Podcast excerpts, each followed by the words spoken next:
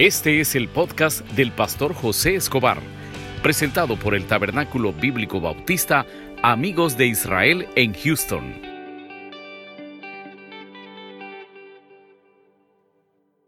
Nuestras Biblias en Mateo 7:12. Mateo 7:12.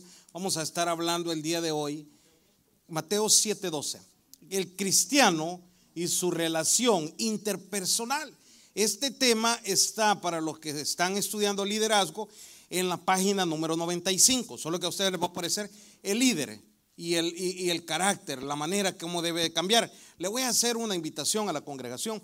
Tenemos en la librería lo que es el libro Mi nueva vida en Cristo. Tomo uno y tomo dos. Se los recomiendo. Ahí hay doctrina. Ahí hay parte fundamental porque usted tiene que saber sobre la salvación, sobre la gracia, eh, porque Cristo fue a la cruz. Y lo que está hablando ahí es ahora la conversión del nuevo creyente, lo que tenemos que cambiar. Entonces, eh, se lo recomiendo. Pase a la librería, ahí lo tienen. Es de mucha bendición eh, que usted puede invertir en lo que es la literatura espiritual. Cuando lo tenga, me dan un fuerte amén. Vamos a leer la palabra del Señor en el nombre del Padre, del Hijo y con el poder de su Santo Espíritu. Leámoslo juntos. Así que todas las cosas que queráis que los hombres hagan con vosotros, así también haced vosotros con ellos, porque esto es la ley y los profetas. Volvamos a leer, hermano. Así que todas las cosas que queréis que los hombres hagan con vosotros, así también haced vosotros con ellos, porque esto es la ley y los profetas. Oramos, Padre, gracias por esta mañana que nos das, porque nos permites iniciar un mes más en tus caminos ya de este año 2020. Gracias por todo lo que has dado, por eh, los milagros, por las provisiones, por las bendiciones. Sabemos que vas a seguir haciendo cosas más grandes en nuestras vidas. Oramos por esta meditación. Háblanos a través de tu palabra. En el nombre de Jesús. Amén y amén. Pueden sentarse. Miren, los que van a declarar taxas pueden pasar ya con la hermana María Consuelo para que les pueda dar la constancia de, lo del año pasado, ya están todas hechas. El cristiano y su relación interpersonal. ¿Cuántos hemos escuchado estas frases en el cristianismo? Y, y, eso es típico. Es que yo así soy y yo no cambio. Así es mi carácter y ¿qué voy a hacer yo? No, yo, yo soy una persona violenta, conmigo no se meta. ¿Cuántos? Yo, aquí no pasa eso en Houston, gracias a Dios. Esto más que todo es en El Salvador. Allá están los pleitistas. Pero personas que hemos venido a Cristo y aún no entendemos el versículo bíblico donde dice que ahora somos nuevas criaturas. Ya no somos los mismos de antes, hermano. Yo tuve un amigo pastor, bueno, ahora todavía es pastor. Gran amigo mío. Y me dice él, imagínense que me, contaba un día él, porque íbamos a predicar a pan y chocolate. Y cuando usted iba a predicar a pan y chocolate, a usted le tocaba en ese tiempo, nosotros íbamos a traer eh, bolitos a las cantinas, los reuníamos en un parque. Y un día me dice él, te voy a contar algo, José. Esto que yo hago aquí jamás en la vida lo hubiera hecho de inconverso. Porque este brother tenía plata, plata, plata, hermano. Imagínense que yo lo conocí en el año 92. Y en ese tiempo él tenía un Toyota Celica GT nuevo. En ese tiempo. Andaba tres carros. Él cuando sacaba, eh, a él le gustaban los Nissan, sacaba tres, tres Nissan iguales. Para que no supieran en cuál andaba.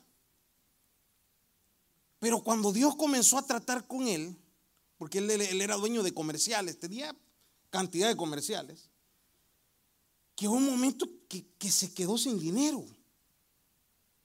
Y cuando se quedó con dinero, él se dio cuenta que todos somos iguales, hermano. Todos somos iguales. Entonces, cuando pasó ese problema, él aceptó a Cristo como su Salvador personal.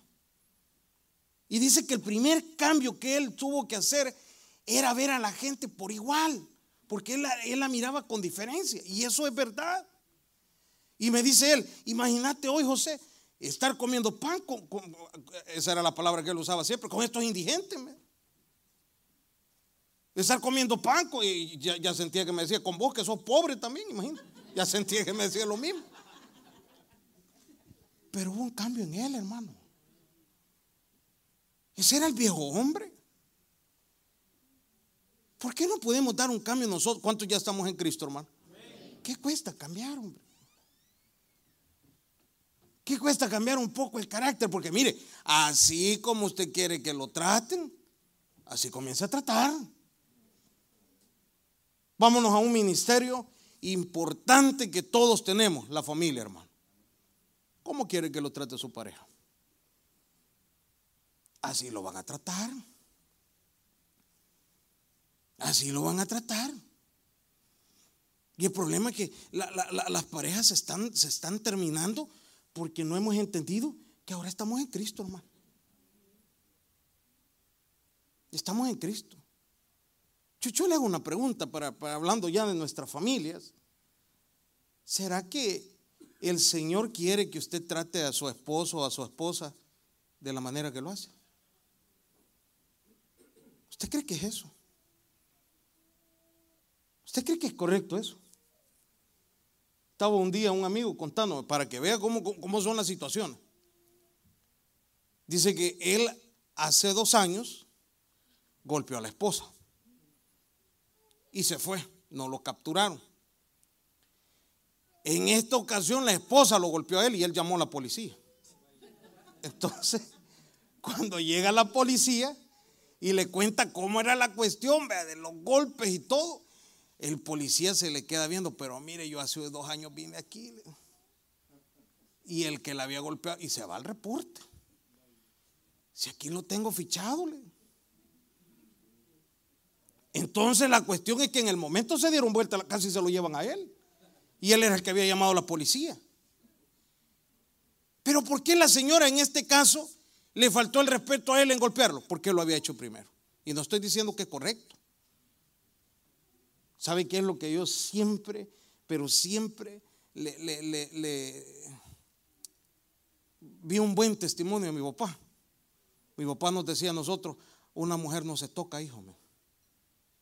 Se respeta. Eso siempre lo dijo mi papá. Eso siempre lo dijo. Tenés que respetar. el hombre es, es, un poco más fuerte. Todo. No podés tocar a una mujer. Pero ese es el respeto que está. Y esto es bíblico, hermano. Fíjese que lo que estamos hablando son temas básicos en los cuales la misma Biblia nos está diciendo, de la manera como usted quiere que lo traten, de esa manera trate también. Comencemos a, dar, y yo, yo siempre digo algo, ¿dónde cree que se comienza a poner el testimonio? En la casa. ¿Sabe que para el próximo domingo a las 11, porque quiero finalizar hoy lo que es la serie del rapto, vamos a estar hablando sobre el amor. Y vamos a hablar en Corintios, que, en Corintios 13 que dice, de, qué le sirve al hombre hablar en lenguas y no tiene amor? Mire qué interesante. ¿De qué le sirve a, la persona decir, eh, vengo de la iglesia y, y, estoy peleando? ¿Por qué no hacer el cambio? ¿Por qué no, por qué no entender ese momento? Que ahora usted es una nueva criatura. Entonces, y, lo mismo es en el liderazgo, en el cristianismo. En el liderazgo, ¿cómo lo podemos anotar? Hermano, cuando ya venimos a servir o cuando ya pasamos a ser eh, servidores de una iglesia, la gente ya nos comienza a ver, ya nuestra manera de pensar tiene que ser diferente. Hay que hablarle a todos, hermano. Es que yo soy una persona que no me gusta hablarle a nadie. Cambia ese aspecto, hombre. Si ahora usted ya es un discípulo de Cristo. ¿Qué es lo que usted tiene que copiar? El diseño de Jesús. Eso es lo que usted tiene que copiar. Yo les he contado a ustedes cantidad de veces que en la compañía donde yo trabajaba, el manager a veces me daba a mí el privilegio de estar eh, haciéndole las entrevistas de trabajo cuando él no podía. Y la pregunta clave, y se la voy a dar por si usted un día va a pedir trabajo, la pregunta clave era, ¿Cuánto tiempo tiene vivir en la ciudad de Houston? Y llegaban personas que tenían 30 años de vivir aquí. Entonces, cuando, y cuando les hacíamos esa pregunta, ¿cuánto tiempo tiene? 30 años. ¿Cuántos amigos tiene? como seis. Es que yo a nadie le hablo. Yo a mi número a nadie se lo doy. No se le daba el trabajo. Ahí perdía todo. Imagínense meterlo a la compañía, que pleito iban a tener con todo. Si es de trabajar en equipo. Si va a ser un problema entre todos conflictos. ¿Por qué? Porque es un problema de carácter. No hay cosa más dura que en una compañía exista el famoso chambre, ponededo, todo lo que hay, hermano. ¿Y sabe por qué ocurre eso en las compañías? Porque no filtraron bien el carácter de la persona. No lo filtraron bien. Entonces, de la manera como usted quiere que lo traten, de esa manera, usted tiene que tratar a los demás. ¿Y qué lo está diciendo el versículo? Mire lo que dice. Así que, ¿qué dice ahí, hermano? Todas las cosas que queráis que los hombres hagan con vosotros, así también haced vosotros. ¿Con qué dice ahí, hermano? Eso tiene que hacer usted. Hermano, fíjese que yo quiero que en el trabajo me traten mejor. Comience saludando, hombre. Buenos días, ¿cómo están? Y sobre todo cuando nosotros mismos hemos dicho en nuestros trabajos, y yo soy cristiano, con más razón, hermano. Con más razón. Hermano, mire, a mí me gustaría que eh, mi esposo o mi esposa me tratara diferente. Trátelo diferente, hombre. Cámbiale las palabras que le dice. Cambie el concepto. Maneje, maneje su familia como una familia cristiana. Y, la mejor manera para manejar una familia cristiana, usted lo que tiene que hacer es, ¿haría eso Jesús que usted está haciendo en su familia? Fíjese que en el crecimiento de los hijos, yo a veces me pongo a pensar, ¿qué, ¿qué, les van a contar mis hijos a los nietos? Mira que ese tu abuelo era un limón amargado. No, en serio. Era un aquí. Nunca nos dio nada. Mire, eh, eh, qué, feo cuando la gente se expresa y dice, es que mi papá fue duro y nunca dio nada. Y, qué, duro, que queden esos recuerdos, hermano. Pero que pueda quedar ese recuerdo donde, donde digan, hombre, mi, papá eh, nos regañaba, nos daba disciplina y todo. Pero a la larga era bondadoso el papá. De esa manera, como quiere que lo trate, trate ahorita. En la parte espiritual, hermano. ¿Cuántos quieren que Dios nos trate bien, hermano? Trate bien al prójimo. Yo tengo algo, fíjese. No sé si a ustedes les pasa eso, a mí sí. Yo les digo a mis hijos, esta no te la perdono. Ya vamos a llegar a la casa. Y no es broma. Y ahí voy, lo llevo, lo llevo. Y por dentro Dios me va diciendo, ¿y cuántas te he perdonado a vos? ¿Cuántas te he dejado pasar? Y el pobre niño que no sabe, lo querés castigar, y vos que sí sabes. Y yo digo, ¿y si a Dios le pido misericordia? ¿Por qué no perdonar al prójimo? Aquel que le ha hecho daño a usted, ¿por qué no lo perdona? Si Dios lo perdona a usted también, hombre. ¿Por qué no perdonarlo? Es que hoy estamos en Cristo, hermano.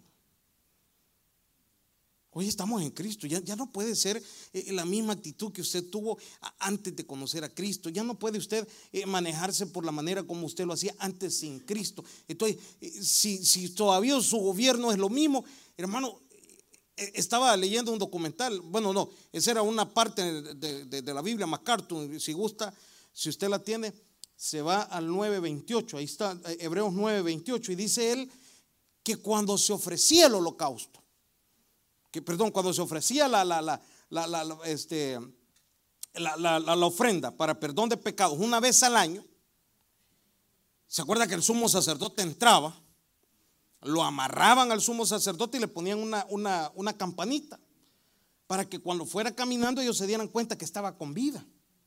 Entonces, cuando la campanita ya no sonaba, era porque la ofrenda no había sido aceptada y el sacerdote estaba muerto.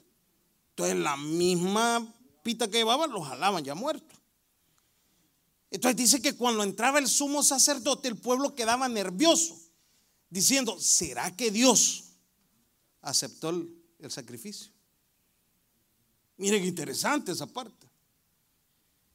Y dice, y dice MacArthur, la iglesia actual, quiero que me entienda bien lo que le voy a decir. La salvación es por gracia. Amén o no amén. Queda claro, ¿verdad? Amén. Por gracia. Pero MacArthur dice que la, la iglesia actual debería de estar más pendiente de su vida espiritual que lo de material y hacerse esta pregunta. Por los hechos que yo estoy haciendo, estamos hablando cuando hay mal testimonio, ¿de verdad tengo a Cristo? Esa sería la pregunta. ¿De verdad acepté a Cristo como mi Salvador personal? ¿Por la forma como estoy viviendo? Esa sería la preocupación de la iglesia actual. Y dejar de jugar, ah, no, es que salvo siempre salvo. Sí, hermano, pero la Biblia enseña que la fe sin obras es muerta. Y las obras sin fe es muerta. Entonces quiere decir que ahora que estamos en Cristo, algo tenemos que estar cambiando. ¿Cuál es lo más esencial, hermano? El carácter. ¿Se puede cambiar? Sí. Deje que el Espíritu Santo trabaje. Deje que el Espíritu Santo trabaje. Mire, otro más. Búsqueme por favor Mateo 22, 37.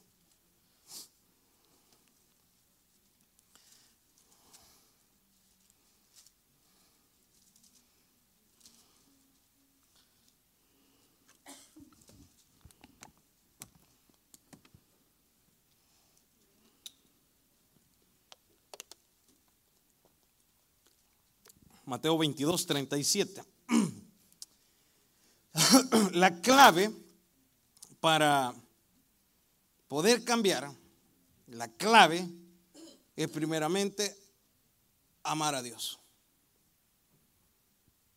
Mire lo que dice este versículo. Jesús les dijo, amarás a quien dice hermano, al Señor tu Dios con todo tu corazón y con toda tu alma. ¿Y qué dice ahí, hermano? Usted tiene que amar a Dios, hermano. Si usted no comienza a amar a Dios, usted no va a amar al prójimo. Así de fácil. Si, no hay amor en, su vida, es difícil, es difícil que pueda existir amor para el prójimo. Estaba viendo ayer la dictadura de, España con, con este señor eh, Franco casi fueron como contemporáneos con Hitler. En el 39 entra él al poder en España, Hitler en el 39 estaba arrancando la Segunda Guerra Mundial y quisieron hacer alianza, pero no la lograron hacer. Pero estos tipos hicieron, enterraban gente, o sea, la, mataban. En España eh, se cree que hay más de 2.000 este, cementerios clandestinos y los han abierto, ahí están los huesos de las personas eh, muertes, imagínense del año 40, estamos hablando que ya 80 años pasaron eso. Pero los dos gobiernos que le hablo son ateos, no tenían amor a Dios. No tenían amor, estaban llenos de odio. Estaban llenos de odio. Eran personas que no, les importaba torturar, no les importaba ocasionar el daño, pero ellos llenos de odio. Ahora le pregunto algo, ¿cuántos tenemos a Cristo, hermano? No, quiero escuchar firmeza. ¿Cuántos tenemos a Cristo? Si hay odio, ¿de verdad amamos a Dios? Esa sería la pregunta. Si hay odio, y en verdad tenemos, y, hermano, entonces usted está diciendo que no somos salvos. No, yo lo estoy dando una idea. Yo le he dicho, la salvación es por gracia. Amén o no amén. Lo repetí. Lo repetí. Yo no estoy diciendo que es por obra. Pero la pregunta sería, ¿de verdad hubo una conversión en mi vida? ¿Hubo un cambio en mi vida? Porque aquí lo está hablando y dice, dice aquí, amarás al Señor tu Dios por, eh, dice, Jesús le dijo, amarás al Señor tu Dios con todo tu corazón. Entonces, para que esta regla aplique, tenemos que amar a Dios primero. Porque mire lo que sigue, en el 38, lo tienen ahí, ¿verdad? Mire lo que dice el 38. Ese es el primero y gran mandamiento. ¿Y qué dice el 39? Y el segundo es, amarás a tu prójimo. Usted no puede amar a su prójimo si no, no ama primero a Dios. Y no puede usted amar a Dios maltratando a su prójimo. En el seminario de teología nos decían a nosotros, ¿sabe cuál es el prójimo, hermano? El enemigo. Porque al amigo usted le regala. Al amigo usted le perdona. Cuando usted tiene algo que regalar, lo primero que se le viene a la mente es un amigo, ¿ve? A este le voy a dar la cartera. Sin dinero, la cartera. A este le voy a dar los zapatos. No, hablemos del prójimo. De perdonar al prójimo. Un maestro de teología decía, la suegra es la prójima también. Perdonarla a la prójima. E-, eso es lo que habla, hermano. No podemos decir que amamos a Dios si no amamos al prójimo. Eh, son las dos reglas del Señor, los dos mandamientos, la regla de la vida. Entonces quiere decir, hermano, que si yo comienzo a amar a Dios, va a amar al prójimo. Claro que sí, mi hermano, porque Dios es amor. Y usted comienza a entender la palabra amor. Usted comienza a entender entonces, si yo de verdad soy hijo de Dios, entonces yo voy a hacer eh, lo mismo con el prójimo. Porque quiero que me traten como tengo que ser tratado. El detalle es cuando no lo practicamos. Y sabe qué es lo difícil, que los que sabemos que estamos haciendo las cosas mal, somos los que más demandamos. No, pero es que a mí me va a tratar de esta manera. ¿Cómo trata usted? No, es que a mí se me va a hacer esto. Sí, pero ¿cómo trata usted? Esa es la pregunta. No venga a reclamar algo que nunca ha hecho. Hermano, pero si no lo hacen conmigo, conmigo comience ustedes, que esta, esta es la regla. Aquí alguien tiene que comenzar a practicar esto. Que hay que practicar el amor. Los que ya estamos en Cristo tenemos que practicar el perdón cuántas puertas se abrieran en nuestras vidas si nosotros a partir de mañana llegáramos con esta actitud de qué? De perdonar, de pasar por alto la ofensa. Mire lo que sigue ahí mismo. Y el segundo es semejante, amarás a tu prójimo como que dice ahí, hermanos. Mira el 40, de estos dos mandamientos dependen toda la ley. ¿Y qué más dice ahí, hermano? sabe que de esos dos mandamientos está completa la Biblia. No puede decir usted que ama a Dios y no ama al prójimo. No puede decir usted, hermano, yo quiero poner en práctica eh, todo lo del Señor, todo lo que el Señor enseña. Ámelo y lo va a respetar. Cuando hay amor no hay cosa fea, hermano. No hay cosa fea. Si no vea con quién nos casamos. Cuando hay amor. Usted ve bonito todo. Usted ve bonito.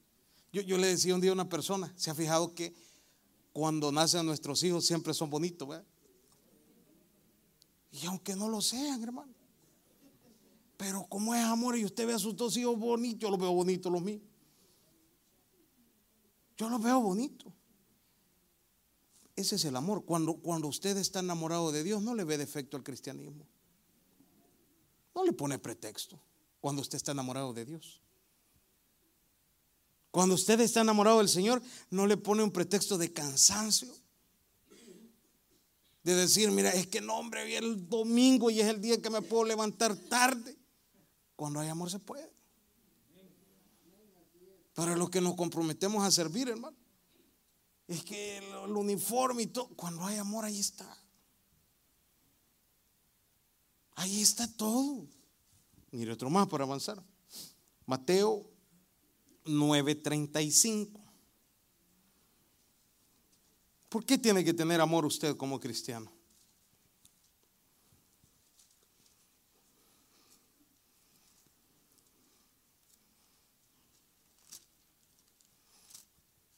Nueve treinta y cinco.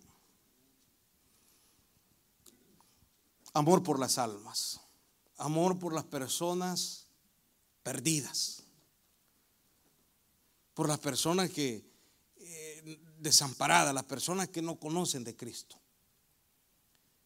En El Salvador yo tengo un amigo que hoy es pastor. Este amigo, para que se haga una idea, estuvo en el crack cerca de 10 años. Dice él que como cuando ya no tenía dinero para, para, para consumir, se subía a los buses a robar. Y llegó un tiempo que cayó tan bajo en la droga que ya los que asaltaban ya no le tenían ni miedo. Lo golpeaban. Lo golpeaban.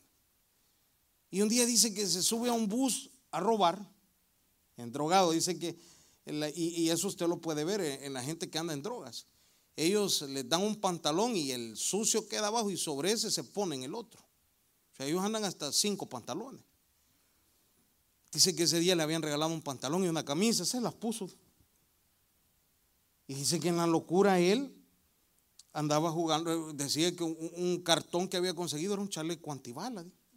Se había puesto un cartón por dentro. Se sube a robar un bus, lo agarran a golpes y un tipo agarra un cuchillo y le pegó así, pero el cartón le protegió la mayoría de, de, de, de puyones o lo que sea. La cosa es que se va al hospital, lo dan por muerto, pero no estaba muerto, o sea, la familia lo daba por muerto. Sale del hospital, llega a la casa, le dice a la mamá que él ya había cambiado, entra y solo a robarse la cocina fue. Y dice que la, cocina, el tambo de gas, todo lo fue a vender. Mire, mire qué, qué carero era aquel, en 10 dólares. Todo. 10 dólares. Y dice que compró droga y una cerveza. Y de repente consumir la droga estaba cuando se baja una señora misionera americana que hablaba español. Se baja de una camioneta y le dice, Cristo te ama. Y le da un abrazo. Y dice que ese abrazo fue para él que un ángel lo dio, dice. Y esta señora lo gana para Cristo. Y desde ese momento dice que él ya no se tomó la, cerveza, la droga, la dejó tirada. Y se va donde la mamá. Y le dice, mamá, ya cambié, mira, acepté a Cristo. Y la mamá no le creía si se acababa de robar la cocina. La mamá no le creía, mira, pero déjame entrar. No le di.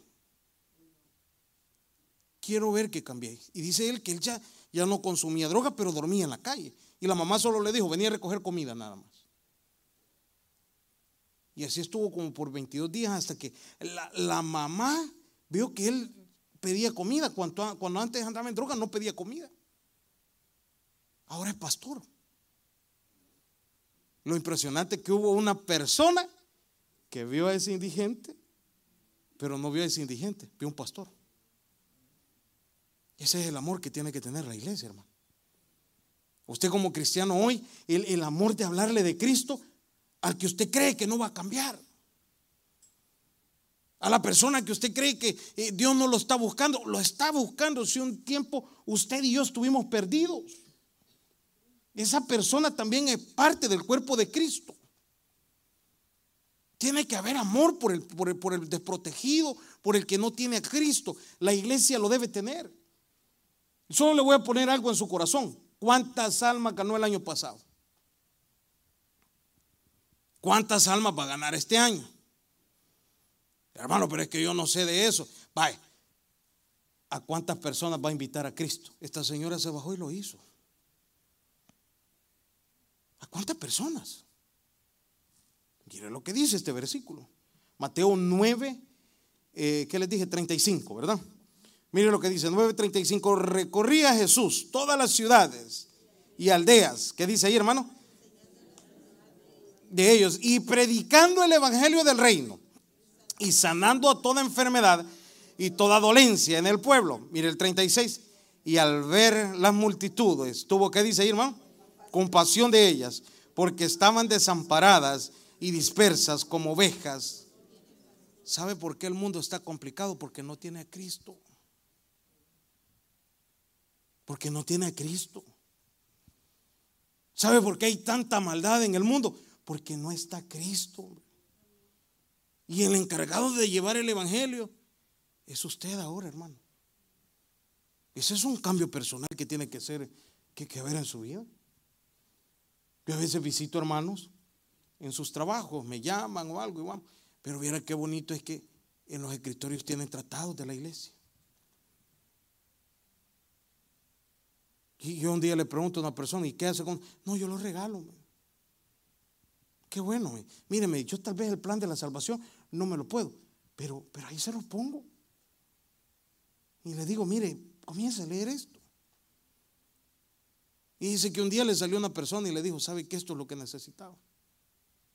Conocer de Cristo. Ese, ese amor tiene que estar también por los demás, hermano. Esa persona que usted, o puede ser un familiar, o ese familiar que usted ve eh, que está hundido en el alcoholismo, ¿por qué no le habla de Cristo? Hermano, es que no va a cambiar. Todos podemos cambiar, hermano, con la ayuda de Jesús. Todos podemos cambiar. Háblele de Cristo. Mire que otra cosa más tiene que haber en el, en el, en el cristiano, en el líder.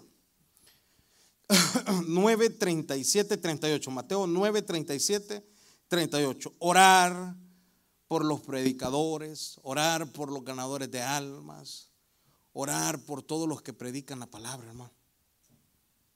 Todos pasan procesos, todos pasan enfermedades, todos pasan eh, momentos de, de decepción. Orar por ellos, orar por protección. Miren lo que dice este versículo. Entonces dijo a sus discípulos, a la verdad, la mies es mucha, mas los obreros pocos. Rogad pues al Señor de la mies, que qué dice ahí hermano, que envíe obreros a su mies. Usted me puede decir, hermano, pero es que hay tanta gente que no conoce de Cristo. Oren por los predicadores.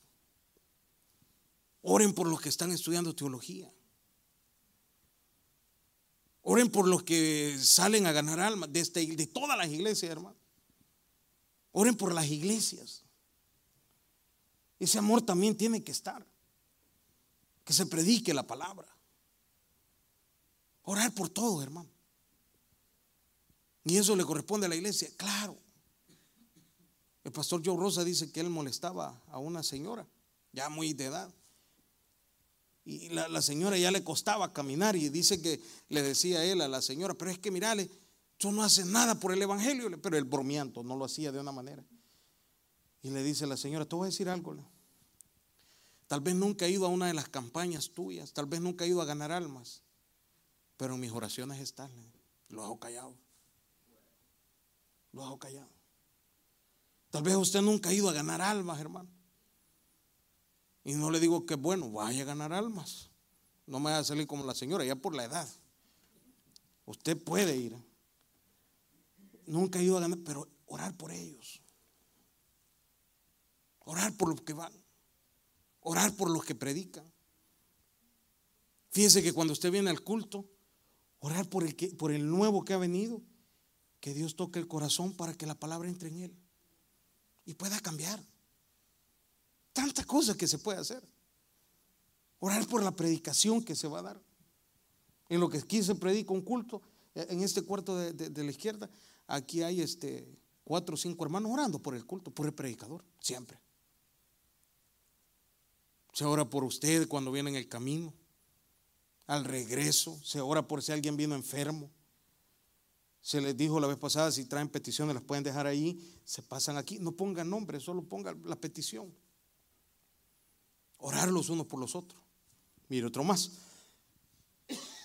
Mateo 15, 30. Mateo 15, 30.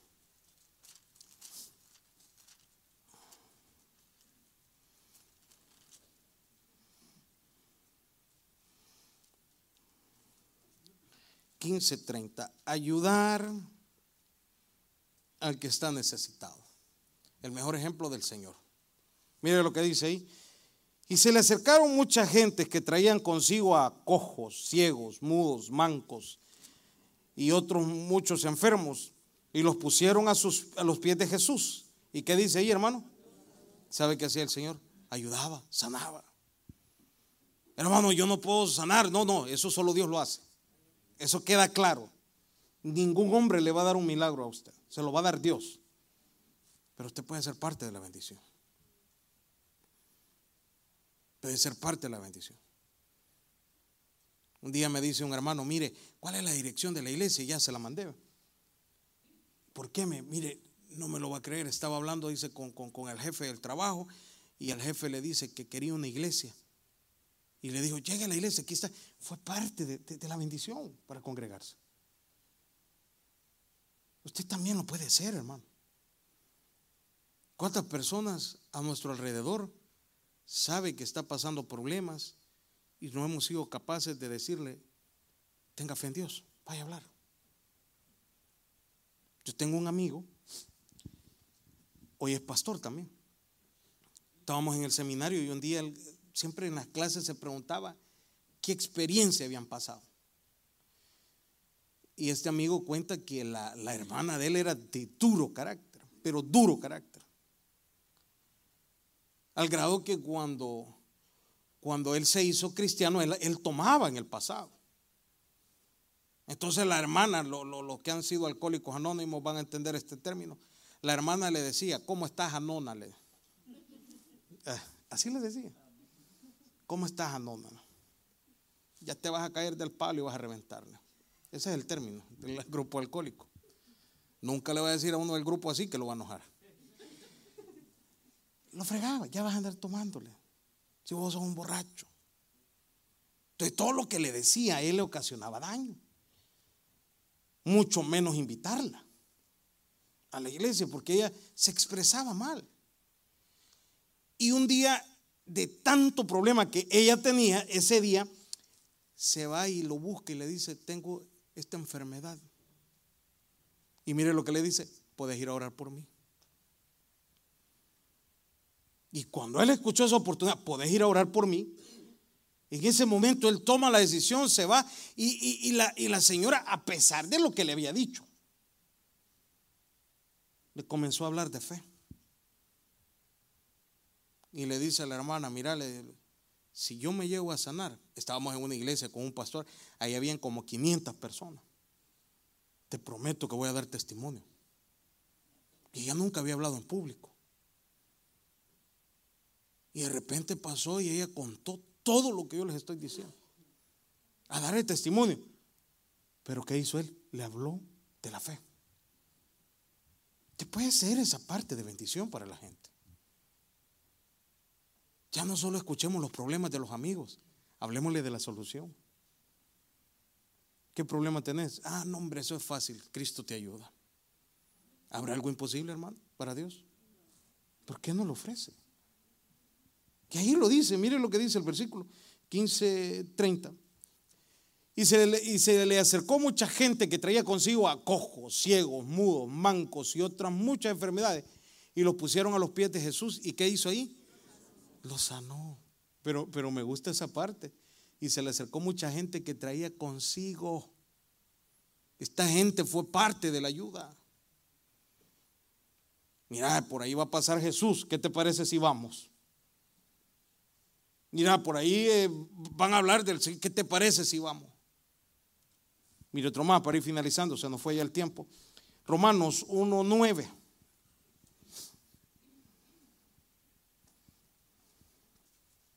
Romanos 1.9.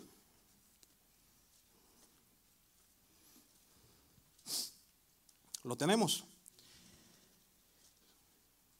Como cristiano, usted debe multiplicarse. Qué bueno es decir en las iglesias, y fíjese que yo de eso, no para gloria de Dios, no para gloria mía, no, no, para Dios. Si usted me pregunta, de la gente con la que trabajamos en los ministerios, que estuvieron a cargo míos, hay cuatro pastores. Cuatro pastores. Y, siempre, y no es para gloria mía, me dicen ellos, mira qué paciencia la que tuviste, mira lo que hiciste, y, vos como nos... Pero ahí están gente que, que sirvió a la par. Y ahora son pastores. Pues está Ricardo, está Daniel, ahí están predicando la palabra y gente con la que servimos en otros ministerios. Y se les aconsejaba y se les decía y cuando llegó el tiempo de Dios están ministrando la palabra. Ahora le pregunto a usted, ¿a cuántos ha multiplicado usted? ¿Cuántos pueden decir, mire, yo esta persona la comencé a discipular, la comencé a traer a la iglesia y yo hacía esto y lo otro y está en la iglesia? Multiplique, hermano. Ese es otro amor que usted tiene que tener. Si yo cambié, va a cambiar. Y otro más para finalizar, se nos fue ya el tiempo. Mateo 11, 28. Mateo 11, 28, rapidito. Sea, sea accesible. Sea accesible.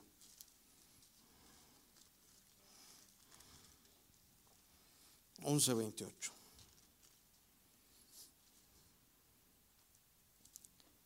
Sea accesible con las personas. Dedique tiempo a las personas. Nunca, eh, mire, yo siempre digo algo, la persona que dice que es bien, pero bien ocupada, híjole, a no ser que sea el asistente de Tron, ahí sí se la creo. Y que no puede salir de la... Siempre hay un tiempo, hermano. Ordene el tiempo. Dedique tiempo. El Señor siempre tiene tiempo para todos. ¿Y somos imitadores de Cristo? Claro que sí. Dedique tiempo a sus amistades para hablar de Cristo.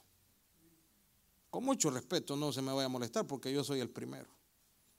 Yo sabe qué dije cuando me convertí a Cristo. Si yo antes iba a traer amigos para ir a la playa a tomar, ¿por qué no los voy a traer hoy para llevarlos a la iglesia? Ese fue el concepto. Yo les conté que un día llegué a la iglesia de un amigo pastor, en ese tiempo no me conocía. Yo, yo llevaba ese día 14 amigos míos. Todos tomaban. Y le voy a decir, no, no todos cambiaron, pero por lo menos los llevé. Y el pastor cuando nos vio llegó creía que robar íbamos.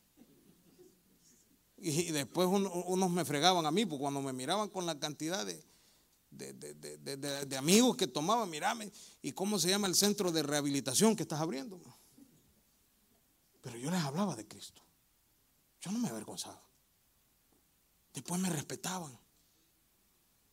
Ya no me hacían la bromita, ay, chate una vez. Ya no me respetaban. Porque yo les marqué la diferencia. Mire, ahí mismo, ahí mismo. En el 29, mire lo que dice el 29. Llevad mi yugo sobre vosotros y aprended de mí, que yo soy manso y humilde de corazón, y hallaréis descanso. Debemos ser motivadores para nuestros amigos. Dígale, esa carga que tenés, Cristo te la puede llevar. Ese problema que tenés, Cristo te lo puede llevar. Pero usted es el único que puede hacer eso. En el seminario de teología nos decían algo, y se lo voy a dejar de cargo de conciencia a usted. Sabe que hay almas que Dios ha puesto en sus caminos, que solo a través de usted se pueden convertir. Escuché lo que le digo